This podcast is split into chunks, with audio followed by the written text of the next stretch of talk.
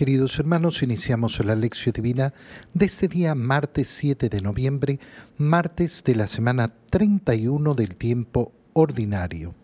Por la señal de la Santa Cruz de nuestros enemigos, líbranos Señor Dios nuestro, en el nombre del Padre y del Hijo y del Espíritu Santo. Amén. Señor mío, Dios mío, creo firmemente que estás aquí que me ves, que me oyes. Te adoro con profunda reverencia, te pido perdón de mis pecados y gracia para hacer con fruto este tiempo de lección divina. Madre mía Inmaculada, San José, mi Padre y Señor, Ángel de mi guarda, interceded por mí. Continuamos en este día martes con la lectura de la carta de San Pablo a los romanos.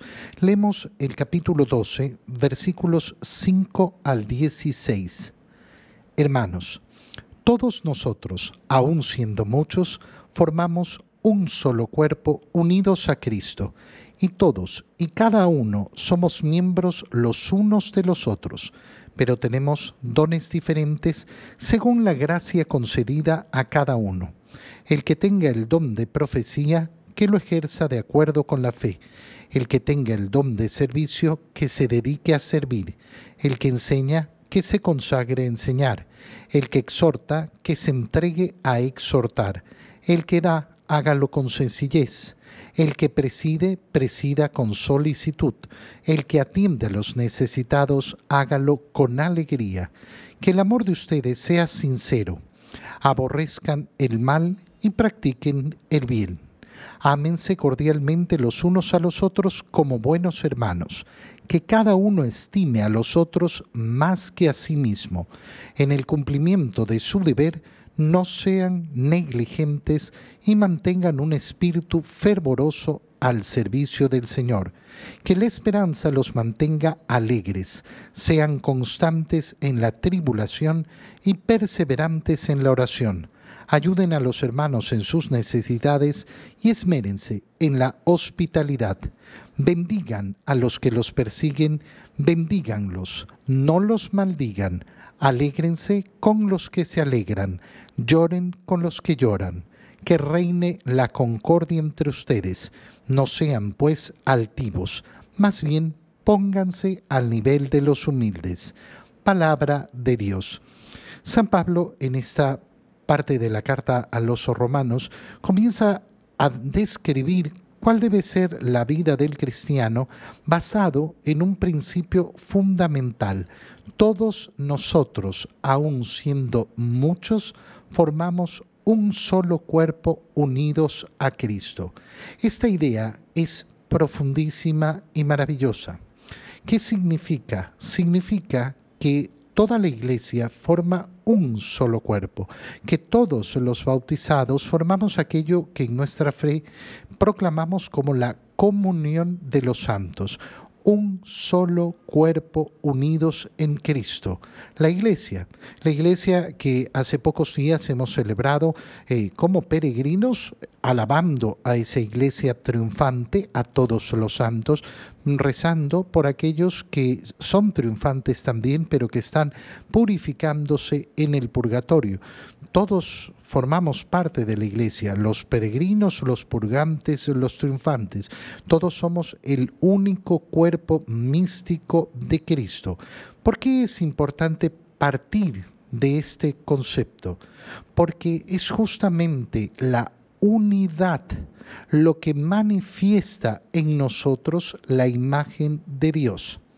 Dios ha revelado la máxima esencia de su ser, lo principal de su ser, al decirnos que siendo un solo Dios, es tres personas, Padre, Hijo y Espíritu Santo.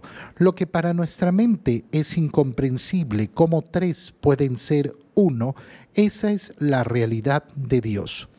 Cuando nosotros nos esforzamos en vivir de este modo, vivir en la unidad de la iglesia, siendo conscientes de que no soy simplemente una vida individual que no tiene nada que ver con las otras, no, yo soy parte del cuerpo. Y como parte del cuerpo, si estoy enfermo, daño al cuerpo. Si estoy sano y hago el bien, hago bien a todo el cuerpo. Si yo parto de este concepto, entonces hago visible en el mundo la imagen del mismo Dios que es uno y trino. Nosotros, siendo muchos, dice San Pablo, formamos un solo cuerpo.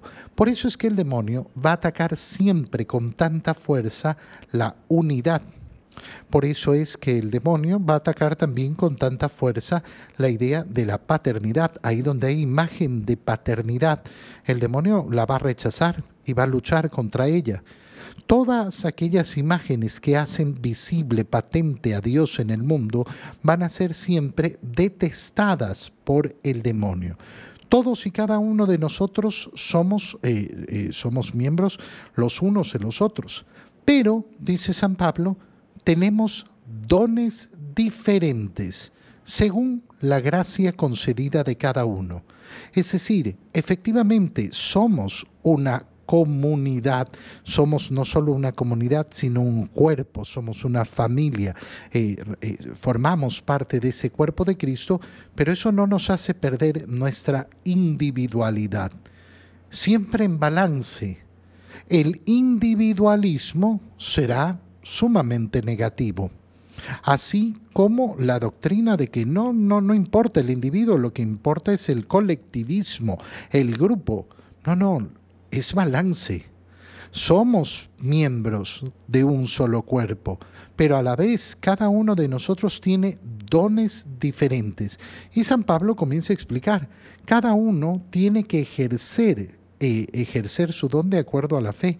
Eh, y así el que tenga el don de servicio, que se dedique a servir, el que enseña, que se consagre a enseñar. ¿Qué nos está mostrando San Pablo? Una idea muy sencilla pero muy profunda. En primer lugar, yo no tengo por qué envidiar los dones de los otros.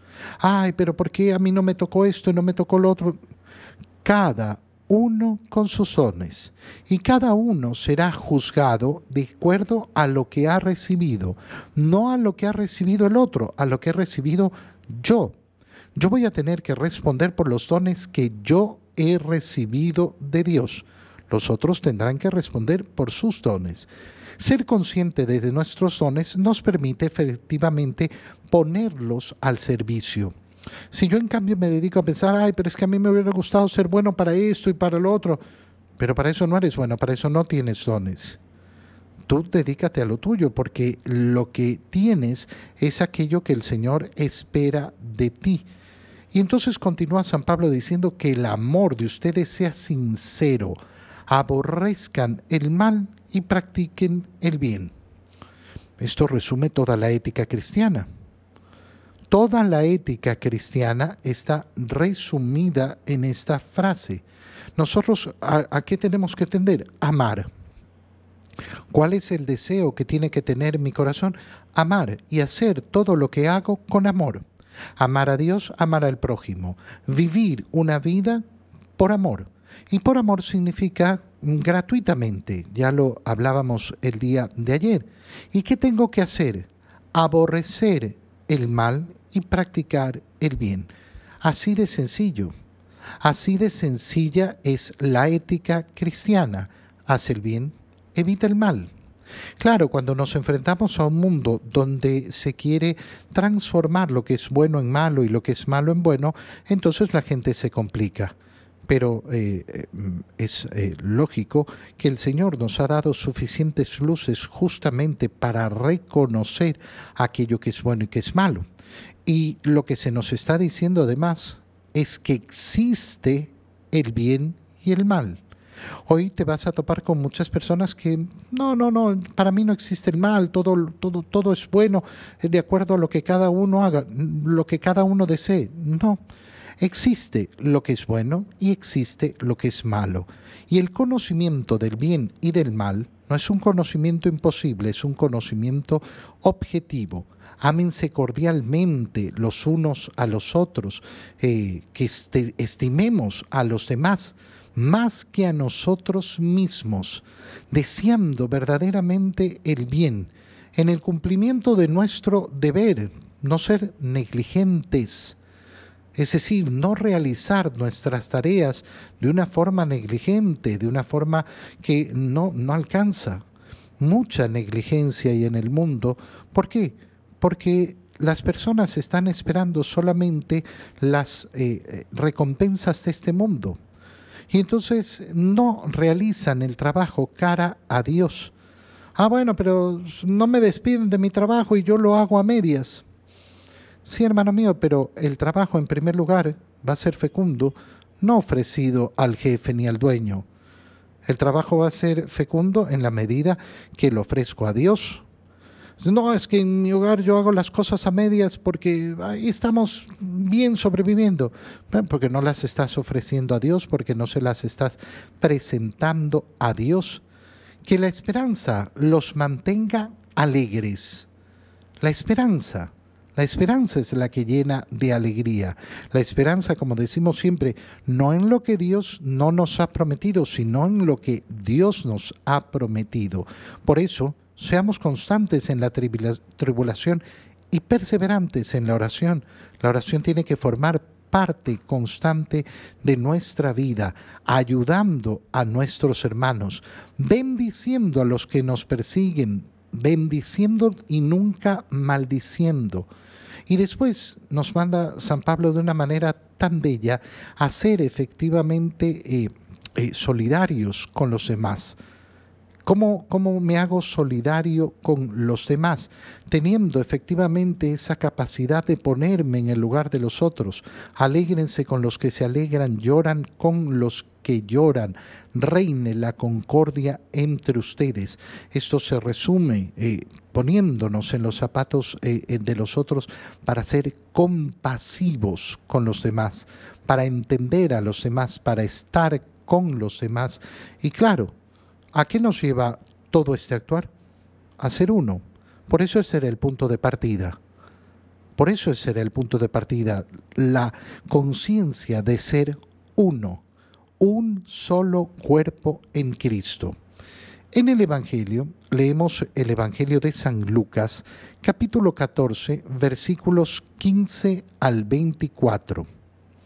En aquel tiempo, uno de los que estaban sentados a la mesa con Jesús le dijo, Dichoso aquel que participe en el banquete del reino de Dios. Entonces Jesús le dijo, Un hombre preparó un gran banquete y convidó a muchas personas. Cuando llegó la hora del banquete, mandó un criado suyo avisarles a los invitados que vinieran, porque ya todo estaba listo. Pero todos, sin excepción, comenzaron a disculparse. Uno le dijo, compré un terreno y necesito ir a verlo. Te ruego que me disculpes. Otro le dijo, compré cinco yuntas de bueyes y voy a probarlas. Te ruego que me disculpes. Y otro más le dijo, acabo de casarme y por eso no puedo ir. Volvió el criado y le contó todo al amo. Entonces el señor se enojó y le dijo al criado, Sal corriendo a las plazas y a las calles de la ciudad y trae a mi casa a los pobres, a los lisiados, a los ciegos y a los cojos. Cuando regresó el criado le dijo, Señor, hice lo que me ordenaste y todavía hay lugar. Entonces el amo respondió, Sal a los caminos y a las veredas, insísteles a todos para que vengan y se llene mi casa. Yo les aseguro que ninguno de los primeros invitados participará de mi banquete palabra del Señor. Cuarto día en que leemos lo que sucede en esta cena a la cual ha sido invitado el Señor un día sábado. Eh, y hemos visto cómo ha iniciado el Señor curando a un enfermo, como preguntando sobre eh, si se podía curar en sábado, a lo cual no han querido contestarle. Eh, ha visto cómo buscaban los primeros puestos y ha dicho el que se engrandece será humillado, el que se humilla, ese será engrandecido. Y el día de ayer veíamos cómo le decía al dueño de la casa, no invites a los que te pueden pagar, poniendo nuestro corazón en el deseo profundo y verdadero de ser pagados por Dios, de recibir nuestra recompensa por Dios el día de la resurrección de los justos. Y entonces, después de esto, uno de los que estaban sentados a la mesa con Jesús, oyendo sobre eh, este banquete, la invitación, dice, bueno, dichoso aquel que participe en el banquete del reino de Dios. Todo lo que dice Jesús a continuación se resume de la siguiente manera. Dichosos los invitados, por supuesto. Dichosos, dichosos aquellos que están invitados. Esa frase que decimos justamente antes de comulgar. Una vez que hemos presentado al Cordero de Dios en la Santa Misa, decimos dichosos, dichosos los invitados a la cena del Señor. Pero el ser invitado no lo es todo. ¿Quiénes van a ser dichosos? Los que participen, pero esa es decisión que me pertenece a mí. ¿Qué está diciendo Jesús en resumen? Dios ha invitado, ha invitado a todos los hombres a participar de su banquete, pero la decisión de participar, de atender a la invitación, depende de mí, depende de mi libertad. Nadie me va a obligar a entrar en el banquete del reino de Dios. ¿Soy un invitado? Sí. ¿Y tengo la dicha de ser invitado? Sí. Pero si yo mismo rechazo la invitación, si yo mismo no quiero acercarme en esta vida, acercándome a comer el cuerpo y la sangre de Cristo, que es ya la anticipación de ese banquete del reino de los cielos, ya está aquí el reino de los cielos y se nos entrega. Pero si yo digo, no, no quiero, hay muchas personas a las cuales se les cuesta entender que esa es la gran negativa que realizan en su vida.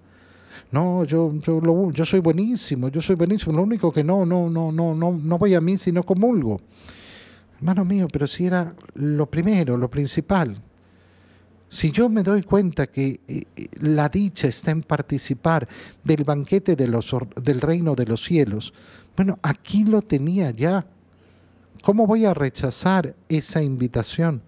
¿Cómo voy a, eh, rechazar lo que me ofrece el Señor? ¿Cómo lo expresa, lo expresa Jesús? De una manera muy clara. con una parábola donde dice, como un hombre preparó un gran banquete y convidó a muchas personas. Pero cuando llegó la hora del banquete, manda a su criado avisarles para que vinieran, eh, diciéndoles todo está listo, pero todos, sin excepción, comenzaron a disculparse. ¿Con qué? Con excusas. Si tú eres de aquellos que escucha esta lección divina, continuamente yo reflexiono sobre el tema de el terrible problema que tenemos en el corazón con la justificación. Fíjate por qué. Porque el Señor nos está presentando cómo cada uno comenzó a presentar sus excusas, sus justificaciones. No, lo que pasa es que yo sí quería ir, pero compré un terreno. No, yo sí quería ir, pero es que compré cinco yuntas de bueyes. No, es que acabo de casarme. No, es que Qué importante es en nuestra vida quitar de nuestro corazón las justificaciones, mirar nuestra vida de frente, verdaderamente.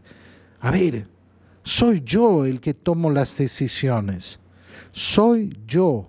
Quitarme de la mente de que no, no, es culpa de los otros, es culpa del mundo, es culpa de no sé qué, es culpa... Eh, yo estoy excusado, no estoy nunca excusado. No, no voy a presentarle justificaciones a Dios. Mira, las justificaciones tienen el problema de que nos pueden convencer a nosotros mismos. Yo puedo quedarme convencido de la justificación que doy y creérmela. ¿Cómo se llama eso? Mentirme a mí mismo. ¿Y de qué me sirve mentirme a mí mismo? Obviamente viene la segunda parte del Evangelio donde ante la negativa de muchos, eh, el Señor manda, bueno, anda a traerme a todos, a todos los lisiados, a todos los cojos, a todos los pobres, a todos los ciegos, a todos, tráemelos tráelos al banquete. Y esto representa qué cosa? La negativa de Israel, del pueblo elegido por Dios, los descendientes de Abraham, de aceptar el Mesías, y entonces la entrada de la evangelización a todos los paganos, a todos aquellos que no pertenecen al pueblo de Israel. Y no, no se conforma, bueno, eh, ya fui y traje a todos, eh, pero todavía hay espacio, sigue trayendo. Sal a los caminos, sal a las veredas, que vengan y se llene mi casa. ¿Cuál es el deseo de Dios? Que se llene su casa. Y entonces sí, Dichosos los que participen en el banquete del reino de los cielos. Pero la decisión es tuya y mía, la invitación. La invitación está extendida. Entonces, de mí depende si voy a ser del grupo de los dichosos o no. Te doy gracias, Dios mío, por los buenos propósitos, afectos e inspiraciones que me has comunicado en este tiempo de lección divina. Te pido ayuda para ponerlos por obra. Madre mía Inmaculada San José, mi Padre y Señor, Ángel de mi guarda, interceded por mí. María, Madre de la Iglesia, ruega por nosotros. Queridos hermanos, que el Señor los bendiga, los cuide y los proteja en el nombre del Padre y del Hijo y del Espíritu Santo. Amén. Un feliz día para todos.